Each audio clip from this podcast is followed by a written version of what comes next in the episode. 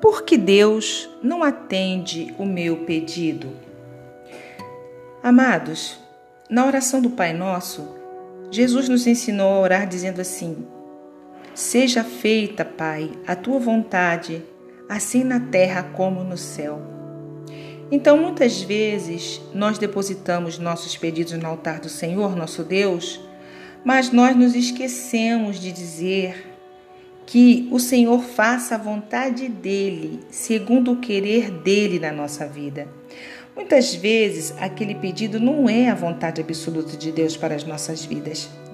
Então, sempre que nós depositamos pedidos diante do Senhor, nós temos que nos subordinar à Sua vontade, porque ela é soberana.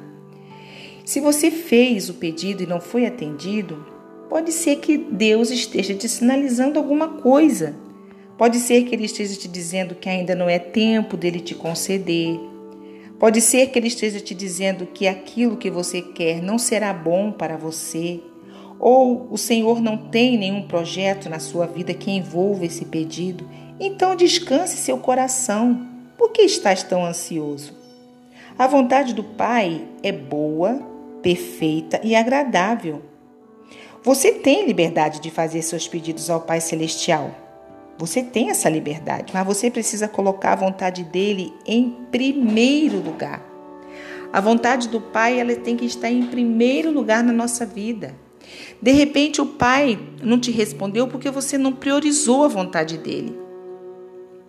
Você quer que ele faça a sua vontade e não você fazer a vontade dele. Afinal, ele não é o teu Senhor? Não é ele que manda na sua vida? Então a vontade dele é soberana. Aquieta-te. Em breve ele trará a sua resposta e você se alegrará dizendo: Obrigada, papai, pelo seu cuidado com a minha vida. Descanse o teu coração, porque a resposta do Senhor virá e Deus abençoará a sua caminhada.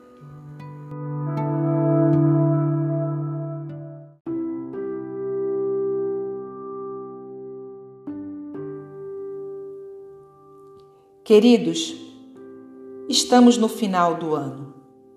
Hoje é o último dia do ano de 2020.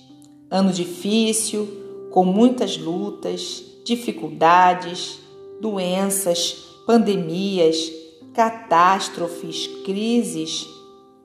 Mas que nós possamos refletir sobre todas as coisas que nos aconteceram neste ano.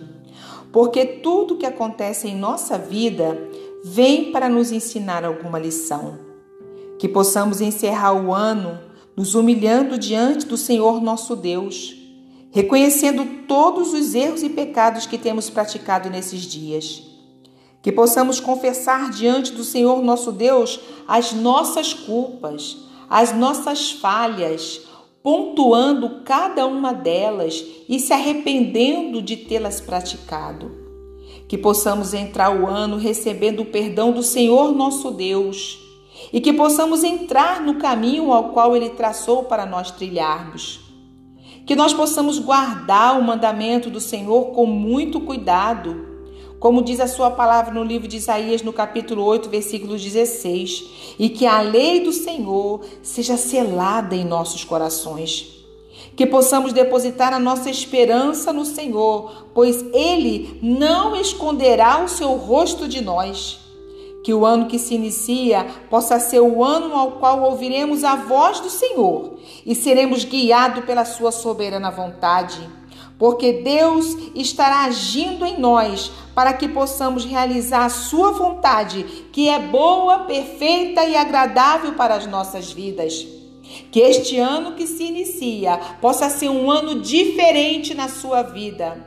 Um ano ao qual você vai estar humilhado nos pés do Senhor, ao qual você estará fazendo o propósito de obedecer à vontade plena do Senhor. Que possa ser um ano ao qual você vai estar elevando os seus olhos para cima, porque é de lá que virá o teu socorro. Que Deus abençoe o seu ano que se inicia, que você tenha um feliz ano e que este ano venha a ser um ano que vai mudar a sua vida, em nome de Jesus.